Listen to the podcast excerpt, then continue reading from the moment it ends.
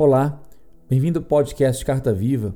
Eu sou Alan Cajueiro e estou iniciando uma série de devocionais sobre o Salmo 1 e você é meu convidado nessa jornada. Eu vou começar pelo versículo 1 do Salmo 1 que diz assim: Bem-aventurado o homem que não anda segundo o conselho dos ímpios, nem se detém no caminho dos pecadores e nem se assenta à roda dos escarnecedores. Então eu queria começar falando um pouco sobre algumas palavras-chave que tem nesse texto e a primeira delas é a palavra bem-aventurado. Bem-aventurado significa abençoado ou feliz. Então trazemos essa questão da palavra bênção para nosso contexto aqui. Bênção, no conceito original da Bíblia, é uma liberação para prosperar.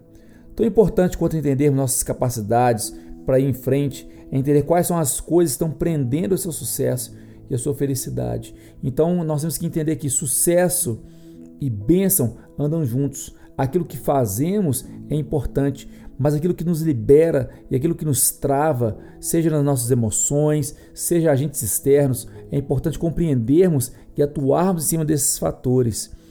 O segundo ponto que fala aqui é o varão, né? A palavra antiga que se usa aí das Bíblias antigas, que se denomina pessoa ou indivíduo. Isso representa uma posição individual de uma pessoa perante a coletividade e, especialmente no caso desse texto, as nossas posturas individuais com relação a uma coletividade que vai contra os princípios que acreditamos. Na sua vida, pode haver muitos culpados pela situação que você está hoje, pela vida que você está vivendo, mas existe somente um responsável, que é você. Responsável não é quem assume a culpa pelo que passou, isso é coisa do passado, mas é aquele que responde ao desafio de transformar o futuro. Então, percebemos que existe o processo da queda. São os processos externos que revelam, na verdade, as nossas convicções internas.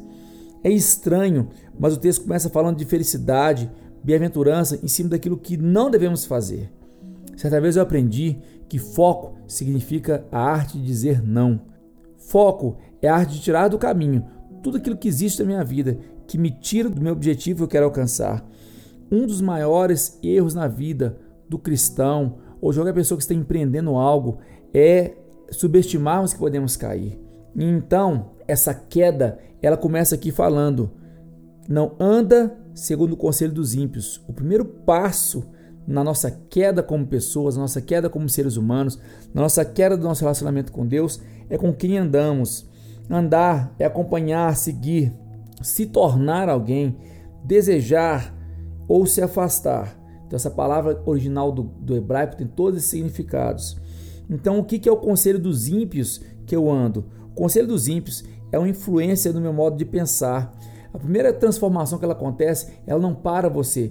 Você continua andando, mas continua andando seguindo conselhos diferentes daquilo que está desenhado para você e conselhos ruins. Ele afeta a sua forma de ver o mundo através daquilo que te é aconselhado. A influência quando nós estamos em movimento rumo ao nosso propósito com Deus.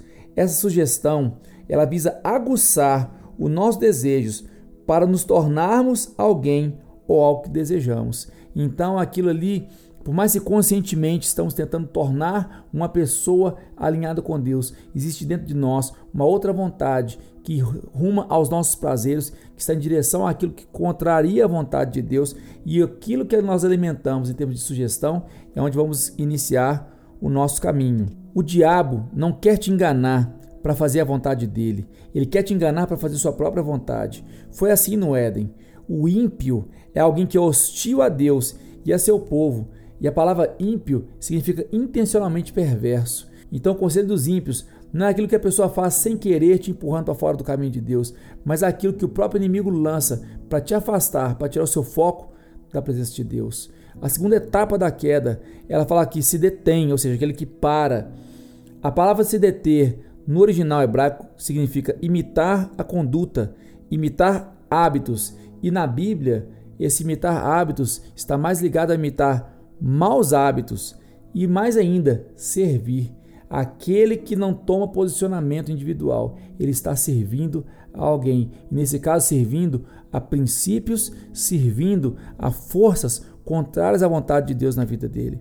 O caminho dos pecadores, ele evolui do pensamento para imitar uma atitude. Então, aquilo que eu inicialmente pensava e alimentava no meu coração começa a se materializar através das minhas ações.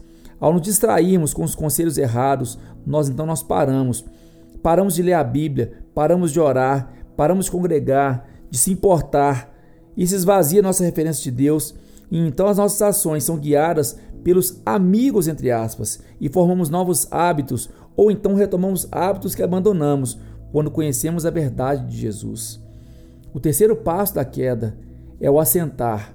O assentar no original hebraico diz aqui que é habitar, um lugar onde se vive. Então, o assentar não é simplesmente uma posição de acomodação, mas de trazer um senso de pertencimento àquela realidade maligna que já te tirou a forma de pensar, modificou suas atitudes e você começa a sentir em casa naquela situação. Esse é o estágio final da queda. O pensamento modificou uma ação, que agora define então um estilo de vida. O pecado, que antes estava na mente, se materializou e a consciência cauterizada do pecado transformou o estilo de vida. 1 Timóteo 4, 1, 2 fala sobre essa consciência cauterizada. E agora, no estágio final, a pessoa se assenta, ou seja, ela faz aquele novo estilo de vida, seu destino final na eternidade. O escarnecedor ou o zombador é aquele que perdeu totalmente o temor, ou seja, o respeito e até mesmo o temor, que é o medo da recompensa que Deus tem para aqueles que deliberadamente, intencionalmente contrariam sua vontade. Pedro, na sua primeira carta, ele diz que Deus é longânimo, mais que a sua justiça não tarda. Muitas vezes, o que te leva por esse caminho é querer fazer parte de uma roda, é a aceitação, a necessidade de validação que gera um desespero que te faz abrir mão da sua identidade. E para fechar esse episódio, eu queria comentar que o primeiro passo para uma nova vida liberada para prosperar é ter foco. Foco é a nossa capacidade de dizer não e entender que todos estamos sujeitos ao processo da queda.